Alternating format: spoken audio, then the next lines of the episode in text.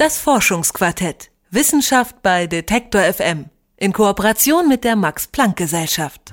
Dass man sich in Beziehungen manchmal streitet, das ist normal, würde ich sagen. Manchmal werden Streits sogar zu richtigen Krisen, aber wenn man die erstmal überwunden hat, dann ist der Zusammenhalt manchmal größer als jemals zuvor. Über so eine Langzeitbeziehung und ihre Höhen und Tiefen möchten wir heute sprechen und zwar geht es um Europa und um die Europäische Union. Zugegebenermaßen ein riesengroßes Thema und unzählige Beziehungen, die man einzeln schon betrachten könnte und deswegen wollen wir uns dem Ganzen aus verschiedenen Blickwinkeln nähern. Hier im Forschungs Quartett und damit Hallo.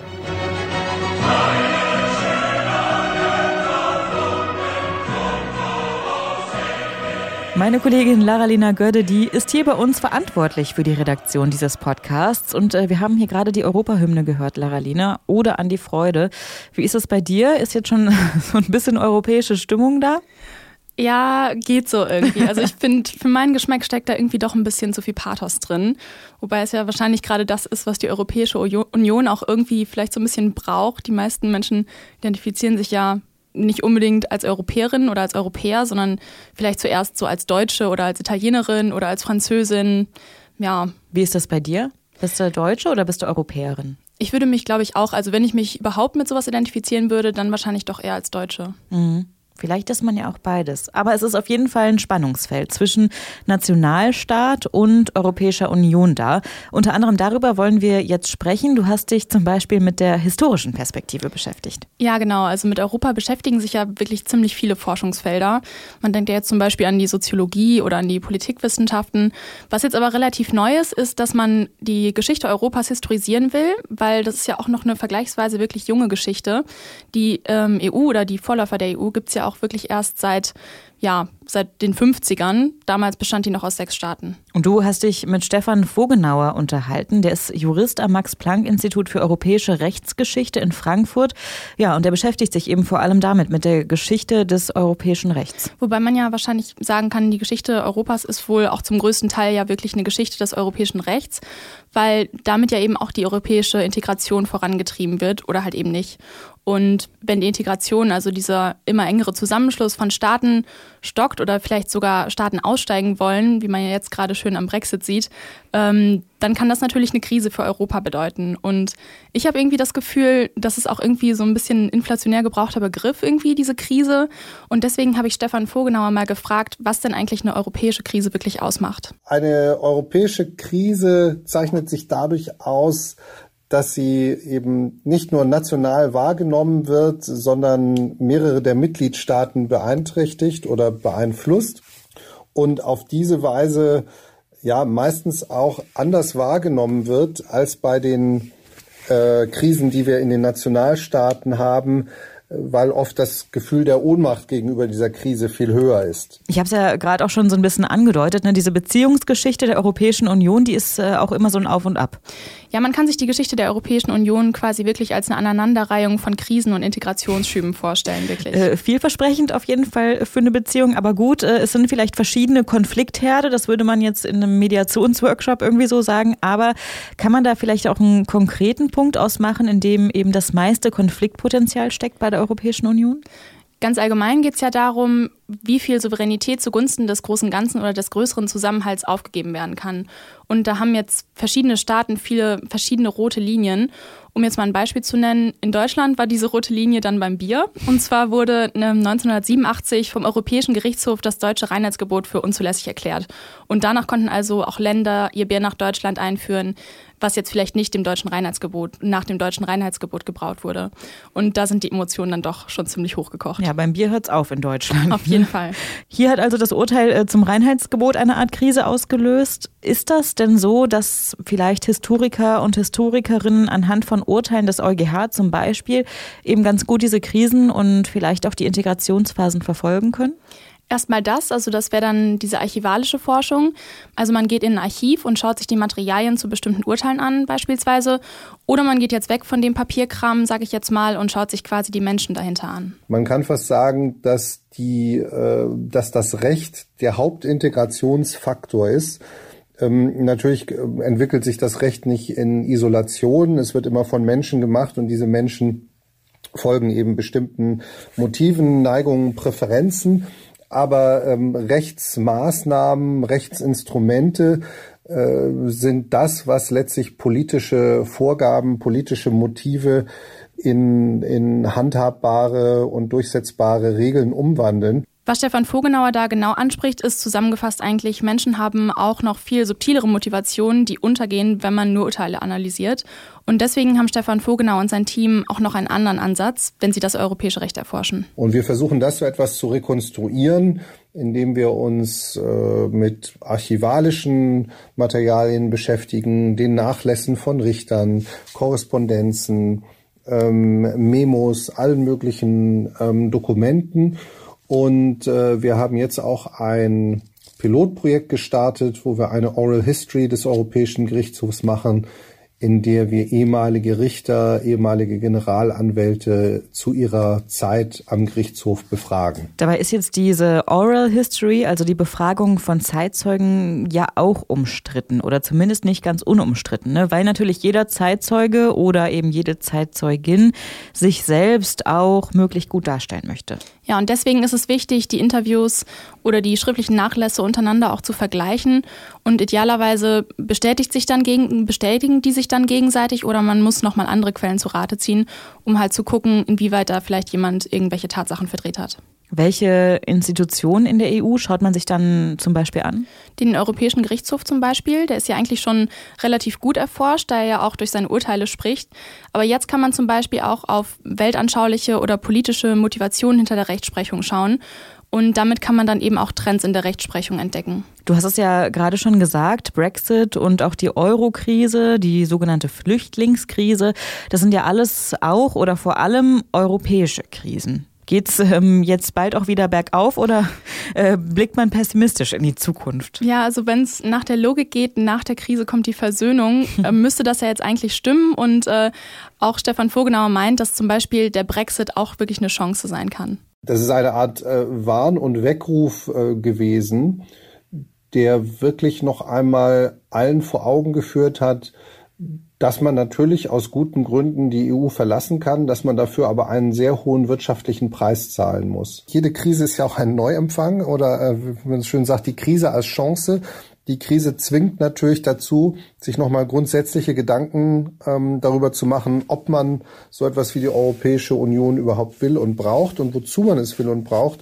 Und das führt dann meistens dazu, dass wenn der Anlass der Krise, der aktuelle Anlass der Krise weggefallen ist, dann ähm, hat man sich meistens etwas grundsätzlichere Gedanken darüber gemacht, wie es weitergehen äh, soll. Und dann gibt es oft sogar so eine Art äh, Integrationsschub, wie wir ihn vielleicht in den 80er Jahren beobachten konnten. Europe is lost, America lost, London lost. Still we are clamoring victory. Wir halten also fest, Europe ist vielleicht noch nicht ganz verloren oder ganz lost, wie Kate Tempest hier gerade gesungen hat. Denn eine Krise kann auch immer den Zusammenhalt stärken und Spannungen gibt es vor allem, wenn Staaten sich in ihrer eigenen Souveränität bedroht fühlen. Europa zu sein bedeutet deswegen vor allem Kompromisse eingehen, wie in jeder Beziehung, indem man sich zum Beispiel auf bestimmte demokratische Prinzipien einigt. Dieses Einigen auf gemeinsame Regeln, die dann im Zweifelsfall von nationalen Gerichten und dem Europäischen Gerichtshof eben auch überprüft werden, das nennt man Rechtsgemeinschaft. Und die gibt es in der EU. Sie wird aber immer wieder auf die Probe gestellt, wenn Mitgliedländer nach ihren eigenen Regeln spielen wollen zum Beispiel. Ein aktuelles Beispiel dafür ist die Justizreform in Polen und was solche Alleingänge für den europäischen Zusammenhalt bedeuten und wie die EU gegensteuern kann, das bespreche ich mit Armin von Bogdandi. Er ist Direktor am Max-Planck-Institut Institut für ausländisches öffentliches Recht und Völkerrecht in Heidelberg. Guten Tag, Herr von Bogdandi. Schönen guten Tag. Was kann denn die EU konkret tun, wenn sich jetzt einzelne Mitgliedländer wie eben Polen, habe ich schon genannt, nicht an äh, die gemeinsamen Regeln halten? Also die Europäische Union kann da eine Menge tun, wobei es ganz wichtig ist, nicht nur auf die Union zu schauen. Ja, die, die Union besteht ja auch aus ihren Mitgliedstaaten und die mitgliedstaatlichen Institutionen können auch eine Menge machen, insbesondere wenn alle zusammenarbeiten. Das ist ganz wichtig, dass man das erstmal sieht. Das ist nicht nur die europäische Ebene, sondern es sind auch die anderen Mitgliedstaaten, die da äh, berufen sind, etwas zu machen. Das ist der erste Punkt. Also dann konkret, was kann die äh, Äh, was kann die Europäische Union machen? Man schaut äh, jetzt ganz häufig auf die Sanktionen nach dem berühmten Artikel 7 des EU-Vertrages. Danach können äh, Europäischer Rat und Rat mit einer super großen Mehrheit Rechte äh, aussetzen. Das ist eine erste Möglichkeit. Das ist bislang nicht genutzt worden. Es gibt aber auch noch eine Menge weiterer äh, Instrumente, insbesondere Urteile des EuGH. Also wenn der EuGH entweder durch die Vorlage eines nationalen Gerichtes tätig wird, das ist zum Beispiel der Fall jetzt bei Polen, polnische Gerichte haben vorgelegt, oder aber wenn der Europäische Gerichtshof tätig wird, weil etwa die Kommission eine Klage erhoben hat, das ist auch im Moment der Fall bei Polen. Wenn es dann zu einem Urteil kommt, welches feststellt, dass Polen die Regeln verletzt hat, dann äh, kann es zu weiteren finanziellen Sanktionen kommen, wenn dieses Urteil nicht umgesetzt wird. Also wir haben auch hier erhebliche finanzielle Sanktionen. Darüber hinaus kann äh, der EuGH die Unterbrechung der justiziellen Zusammenarbeit anordnen. Das heißt also, dass dann mutmaßliche Straftäter nicht mehr von einem Land in ein anderes Land überstellt werden oder aber dass Zivilurteile aus Polen nicht mehr anerkannt werden. Das ist auch schmerzhaft für ein Land und insofern auch eine ähm, Sanktion. Dann ist es sehr wichtig, dass ähm, der Europäische Gerichtshof nationale Gerichte stärken kann, die eben im Widerstand sind. Das ist ja das, was wir im Moment in Polen sehen. Die viele polnische Gerichte wollen sich nicht schleifen lassen. Die machen dann eben Vorlagen zum EuGH und wenn der EuGH sie bestätigt, dann hilft ihnen das ebenfalls. Und darüber hinaus können die europäischen Institutionen signalisieren, dass sie die ähm, Leute, die da für freiheitliche Demokratie eintreten, unterstützt. Auch das ist äh, eine konkrete Handlungsmöglichkeit, die man berücksichtigen sollte. In Bezug auf Polen, da war ja immer wieder von Vertragsverletzungsverfahren zu hören. Was genau meint das und warum scheint das so eine beliebte Sanktionsmöglichkeit zu sein? Hm. Ähm, diese Vertragsverletzungsverfahren sind deshalb so wichtig, weil die politischen Organe der Europäischen Union im Moment nicht handeln. Ja, der Rat und der Europäische Rat, die müssen konkret über Sanktionen entscheiden und das tun die nicht im Moment. Wahrscheinlich deshalb, weil sie die Union im Brexit zusammenhalten möchten. Ja, da eine einheitliche Union zu haben, das ist also die oberste Priorität und da werden alle anderen Konflikte nicht berücksichtigt und deshalb sind Rat und Europäischer Rat im Moment als politische Organe da wenig handlungsfähig. Insofern schaut man dann, was können die Gerichte machen, insbesondere der EuGH. Und da ist der wichtigste Weg eben dieses Vertragsverletzungsverfahren. Dieses Vertragsverletzungsverfahren ist deshalb so wichtig, weil in einem zweiten Schritt, wenn Polen ein Urteil in einem Vertragsverletzungsverfahren nicht umsetzt, dann der EuGH eben sehr empfindliche finanzielle Sanktionen verhängen kann. Deshalb schaut man jetzt im Moment so sehr auf dieses Verfahren. In Polen, Ungarn, aber auch in anderen europäischen Ländern sind aber nun mal EU-skeptische Regierungen an der Macht. Wird das Misstrauen in die EU nicht gestärkt, wenn die sich in die nationale Gesetzgebung einmischt? Dazu ist zunächst mal festzustellen, dass wir hier keine Einmischung haben. Einmischung ist ja etwas, wenn man sich in Dinge, mit Dingen beschäftigt, die einen eigentlich nichts angehen. Hier die Situation in Polen und Ungarn, aber auch in anderen Ländern, das geht uns aber was an. Wir schauen in Heidelberg ja auch nicht weg, wenn in, Chemnitz irgendwie Bürgerrechte verletzt werden. Und das ist jetzt also zwischen äh, Heidelberg und Krakau äh, nicht wirklich anders. Also wir sind alle Unionsbürger und wir haben alle ein Interesse daran, dass die Rechte der Unionsbürger überall zur Geltung kommen. Und wir alle wissen, dass eine Europäische Union nicht funktionieren kann, wenn äh, an einer Stelle jetzt hier die Rechtsstaatlichkeit so abgebaut wird. Das Zweite ist, dass die Opposition selber danach ruft. Wenn man also mit äh, Leuten in Polen und Ungarn spricht, und ich tue das relativ häufig, dann sagen die, alle, die ich gefragt habe, also ich habe nicht mit allen gesprochen, aber ich kann Ihnen sagen, dass alle, mit denen ich gesprochen habe, sagen, dass das für sie ganz wichtig ist. Was die Folgen sein werden, das wird man, ähm, äh, das wird man sehen. Aber die, äh, dazu kann, kann man heute nicht sagen, wie das dann genutzt wird. Aber nochmal, nichts tun ist hier keine Option. So wie ich das verstehe, ist also die Rechtsgemeinschaft innerhalb der EU eigentlich die Grundlage, damit die Europäische Union überhaupt so funktionieren kann. Es ist also keine Europäische Union mit unterschiedlichen rechtsstaatlichen Standards denkbar, Ihrer Meinung nach? Wir sind eine vielfältige Union. Und insofern funktioniert der Rechtsstaat in der Bundesrepublik ziemlich anders als der Rechtsstaat in Schweden und der Rechtsstaat in Frankreich und deshalb auch als der, äh, äh, der Rechtsstaat in Polen und Ungarn.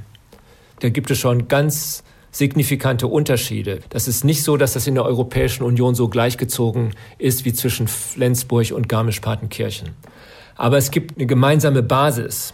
Und diese gemeinsame Basis lautet dann, dass wenn etwas als Recht vereinbart wurde, dieses Recht auch gilt und dass man darauf bauen kann, dass es gilt. Das ist ein ähm, sehr wichtiger Punkt, denn in der Europäischen Union werden sehr komplizierte Kompromisse ausgehandelt, weil wir eben sehr unterschiedlich sind, unterschiedliche Interessen haben, unterschiedliche Wertvorstellungen in vielen Dingen auch haben. Das ist also die Europäische Union ist eine große Kompromissmaschine. Da kommen sehr komplizierte Kompromisse raus. Diese Kompromisse sind aber in Recht gegossen. Wenn nun dieses Recht äh, nur auf dem Papier steht, dann kann man sich den ganzen Recht schenken. Und deshalb ist das äh, für die Europäische Union so wichtig, dass diese Kompromisse, wenn die einmal gefunden wurden, dass die auch wirklich durchgesetzt werden. Das ist der erste Punkt. Der zweite Punkt ist, dass sich die Europäische Union eben als eine Wertegemeinschaft versteht. Und diese äh, Wertegemeinschaft bedeutet in erster Linie dann, dass man eben eine Rechtsgemeinschaft ist, in der diese zentralen Grundrechte eine ganz besondere Bedeutung haben. Wie kann es uns denn dann langfristig gelingen, diese EU-Rechtsgemeinschaft zu stärken? Indem wir einem möglichst großen Teil der Bevölkerung zeigen, dass diese Europäische Union in ihrem ureigensten Interesse ist. Und wie machen wir das konkret? Also gibt es da schon konkrete Ansätze oder ist das einfach das, das große Ziel, sage ich jetzt mal? Was man konkret, ähm, was man konkret machen kann, ist, dass die Dimension der Europäischen Union in den öffentlichen Diskursen besser dargestellt werden, inwiefern das im Interesse der, Be der große Teil der Bevölkerung ist. Und das ist aber bei vielen schon angekommen. Also vielen Leuten ist klar, dass man etwa mit der Klimaerwärmung oder mit der Migrationsfrage oder auch mit den geopolitischen Herausforderungen eines anderen Amerikas und eines anderen Russlands und eines anderen Chinas, dass man nur gemeinsam äh, vorgehen kann. Also das ist jetzt nichts, was auf der grünen Wiese ist, sondern das ist konkrete politische Arbeit, die geleistet werden muss, aber zu einem Gutteil auch schon geleistet wird. Die Europäische Union ist nicht nur eine wirtschaftliche und politische Union, sondern eben auch eine Rechtsgemeinschaft. Wie es gelingen kann, dass das auch so bleibt, das habe ich mit Armin von Bogdandi besprochen. Er ist Direktor am Max-Planck-Institut für ausländisches öffentliches Recht und Völkerrecht in Heidelberg. Vielen Dank, Herr Bogdandi. Ja, es war mir ein Vergnügen.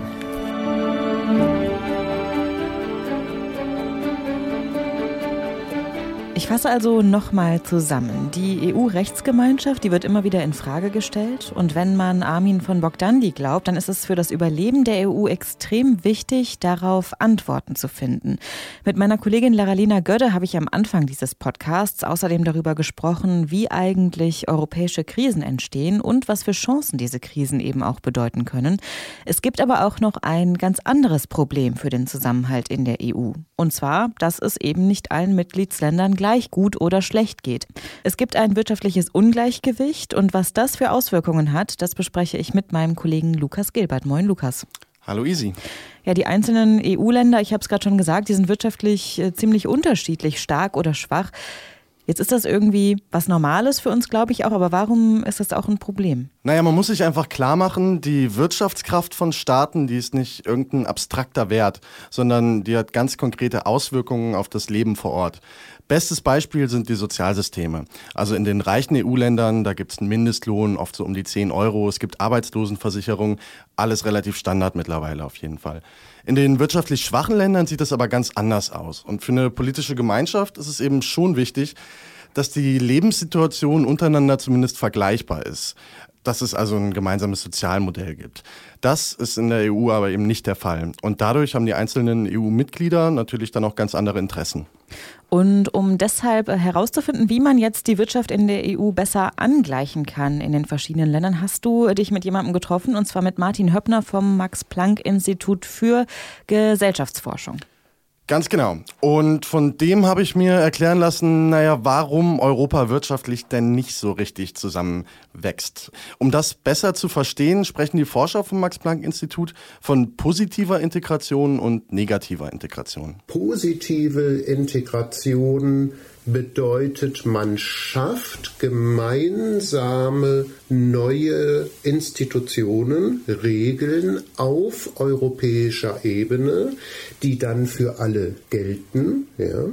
Und negative Integration bedeutet, man beseitigt tatsächliche oder vermeintliche marktbeschränkende Regeln auf nationaler Ebene. Okay, Integration, also europäisches Zusammenwachsen, darüber haben wir am Anfang des Beitrags schon gesprochen, als es um die Geschichte der EU ging. Aber wie hilft uns denn diese Aufteilung in positive und negative Integration genau weiter? Vielleicht äh, fangen wir da einfach mal mit der positiven an. Naja, die Idee ist die, soziale und politische Angleichung, die funktioniert eben nur über positive Integration, also über neue Regeln auf europäischer Ebene. Die sind aber oft ziemlich schwer umzusetzen. Die Europäische Kommission, die muss erstmal eine neue Gesetzesinitiative starten. Als nächstes muss dann der Europäische Rat zustimmen, je nach Art des Gesetzes mit qualifizierter Mehrheit oder sogar einstimmig. Und wenn das dann alles geschafft ist, dann muss auch noch das EU-Parlament zustimmen. Das alles dauert auf der einen Seite natürlich ziemlich lang. Andererseits sind die Interessen innerhalb der EU eben so unterschiedlich, dass viele Gesetzesinitiativen einfach keine Chance haben. Und das heißt, äh, negative Integration funktioniert dann einfach besser? Genau, denn die bedeutet eben einfach, dass Regeln auf nationaler Ebene, meistens sind es Handelsbarrieren, abgebaut werden. Die Folge ist dann wirtschaftliche Liberalisierung und dafür braucht es keine Zustimmung von den einzelnen Mitgliedstaaten. Das funktioniert einfach über Rechtsprechung, über den Europäischen Gerichtshof.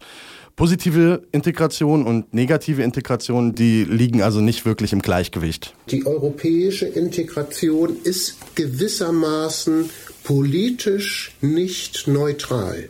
Sie ist ein gezinktes Spiel. Je weiter wir sie vorantreiben, desto wahrscheinlicher ist, dass am Ende mehr Liberalisierung, mehr wirtschaftliche Liberalisierung steht. Das klingt jetzt aber so ein bisschen nach einem klassischen Teufelskreis, würde ich sagen. Ja, ganz genau. Also Integration klingt ja erstmal ganz gut. Und wenn positive Integration so kompliziert ist, dann gibt es eben erstmal negative Integration, sprich Liberalisierung. Die führt dann zu mehr wirtschaftlicher Ungleichheit und die macht eine soziale und politische Integration dann wieder schwerer, soweit zumindest die Theorie. Aber es gibt ja auch europäische Projekte, die beides vorantreiben sollen, also politische und wirtschaftliche Integration. Den Euro zum Beispiel fällt mir jetzt als erstes ein. Der sollte ja in allererster Linie für Wachstum in ganz Europa sorgen und auch noch äh, Identifikation mit Europa schaffen. Ganz genau, das war die eigentliche Idee hinterm Euro. Für Martin Höbner ist die gemeinsame Währung aber eher Teil des Problems. Der Euro ist nämlich relativ wenig wert, eben weil es so unterschiedliche Wirtschaftssysteme in der EU gibt und damit gibt es auch ganz unterschiedliche Inflationsraten. Das führt dann dazu, dass die deutsche Wirtschaft, die sehr auf Exporte ausgerichtet ist, Preisvorteile gegenüber den Nachbarländern hat. Zu Italien zum Beispiel, wo die Wirtschaft eben nicht so sehr auf Exporte ausgerichtet ist. Italien müsste eigentlich seine Währung abwerten, kann das aber nicht im Euro und erleidet damit einen preislichen Wettbewerbsnachteil, kann also sein Wachstum nicht wie Deutschland über die Exporte anschieben. Gleichzeitig aber kann Italien nicht Binnenwachstum generieren durch fiskalische Expansion. Dem stehen die europäischen Fiskalregeln im Wege. Ja? Also man muss sich klar machen, der Euro ist nicht für jedes Land so ein Gewinn wie für Deutschland. Ja. Okay, und wie kann man das Problem jetzt lösen, wenn Länder aus dem Euro austreten? Dann hat das ja auch wieder politische Folgen, die niemand abschätzen kann irgendwie. Ja, das stimmt auf jeden Fall. Es liegt aber auch einfach an dieser starken Identifikation mit dem Euro und dieser, dieser emotionalen Verbindung äh, zwischen der gemeinsamen Währung und der europäischen Idee. Vielleicht erinnerst du dich auch noch an dieses Merkel-Zitat dazu. Und gestatten Sie mir angesichts der Lage nicht nur der ökonomischen, wegen der Schuldenkrise, sondern auch der politischen Lage in einzelnen Staaten Europas. Zum Schluss ein persönliches Wort. Niemand sollte glauben, dass ein weiteres halbes Jahrhundert Frieden und Wohlstand in Europa selbstverständlich ist. Es ist es nicht. Und deshalb sage ich, scheitert der Euro, dann scheitert Europa. Und das darf nicht passieren. Ja, klar, das äh, war, als während der Wirtschaftskrise über den Euro diskutiert worden ist und Griechenland da kurz vor dem Austritt stand, oder? Ganz genau. Und für Martin Höbner kann diese äh, emotionale Verbindung zwischen der EU und dem Euro eben auch ein Problem sein. Deshalb plädiert er dafür, dass es gerade in so Krisensituationen, wie es eben die ganze Wirtschaftskrise war, Möglichkeiten gibt, den Euro zumindest zwischenzeitlich zu verlassen. Denn wenn es irgendwann dazu kommt, dass Länder unkontrolliert aussteigen aus dem Euro, dann wären die Folgen wirklich nicht mehr abzuschätzen. Wir brauchen gut vorbereitete Ausstiegsszenarien. Ähm, und man kann nur sehr hoffen, dass äh, also mutmaßlich hinter dem Rücken der äh, Öffentlichkeit an solchen Szenarien gearbeitet wird. Es darf sich keiner dafür schämen müssen, diesen Weg zu gehen, diese Option zu wählen. Und es muss den betreffenden Ländern auch freistehen, zu einem späteren Zeitpunkt der Eurozone wieder beizutreten. Und gerade in solchen Krisensituationen wird, finde ich, ziemlich deutlich, warum eine echte europäische Integration nur gelingen kann, wenn es auch wirtschaftliche Angleichung gibt. Ich erinnere mich zumindest noch ziemlich gut an die Schlagzeilen über angeblich faule Griechen, die es hier in Deutschland gab. Andererseits aber auch die griechischen Fotomontagen von Merkel mit Hitlerbart. Und all das sind ja auch Folgen von von wirtschaftlicher Ungleichheit und damit von unterschiedlichen Interessen. Ich erinnere mich auch noch an diese Bildschlagzeile, äh, Pleite Griechen oder sowas. Ganz genau. Ne? Die wirtschaftliche Ungleichheit in der Europäischen Union, die ist ein ernstes Problem. Ich glaube, das können wir festhalten. Und im schlimmsten Fall kann das die Einheit auf dem Kontinent bedrohen. Und auch in meinem Gespräch mit Armin von Bogdandi ist nochmal ziemlich klar geworden, dass politische Alleingänge von einzelnen Mitgliedländern zu einer echten Bewährungsprobe für die europäische Gemeinschaft werden können. Beides also handfeste Krisen für die EU. Aber, das haben wir am Anfang dieses Forschungsquartetts gehört, Krisen sind nichts Neues in der Geschichte der Europäischen Union und sie können sogar eine Chance dafür sein, dass die europäischen Staaten in Zukunft eben noch ein bisschen enger zusammenwachsen. Das ist quasi die Botschaft zum Ende dieser besonders langen Ausgabe des Forschungsquartetts. Ich bedanke mich bei meinen Kollegen Lara-Lena Gödde und Lukas Gilbert und natürlich auch bei den Gesprächspartnern von der Max-Planck-Gesellschaft und außerdem auch bei euch. Ich bedanke mich fürs Zuhören. Lasst uns äh, doch gerne eine Bewertung da. Solltet ihr zum Beispiel bei Apple Podcast gerade diesen Podcast hören, dann äh, lasst uns gerne ein paar Sternchen da. Das wäre cool. Oder auch einen Kommentar. Und auch sonst freuen wir uns über jede Art von Feedback per Mail zum Beispiel an kontakt.detektor.fm oder bei Facebook. Und ich sage bis zum nächsten Mal. Macht's gut. Das Forschungsquartett. Wissenschaft bei Detektor FM. In Kooperation mit der Max-Planck-Gesellschaft.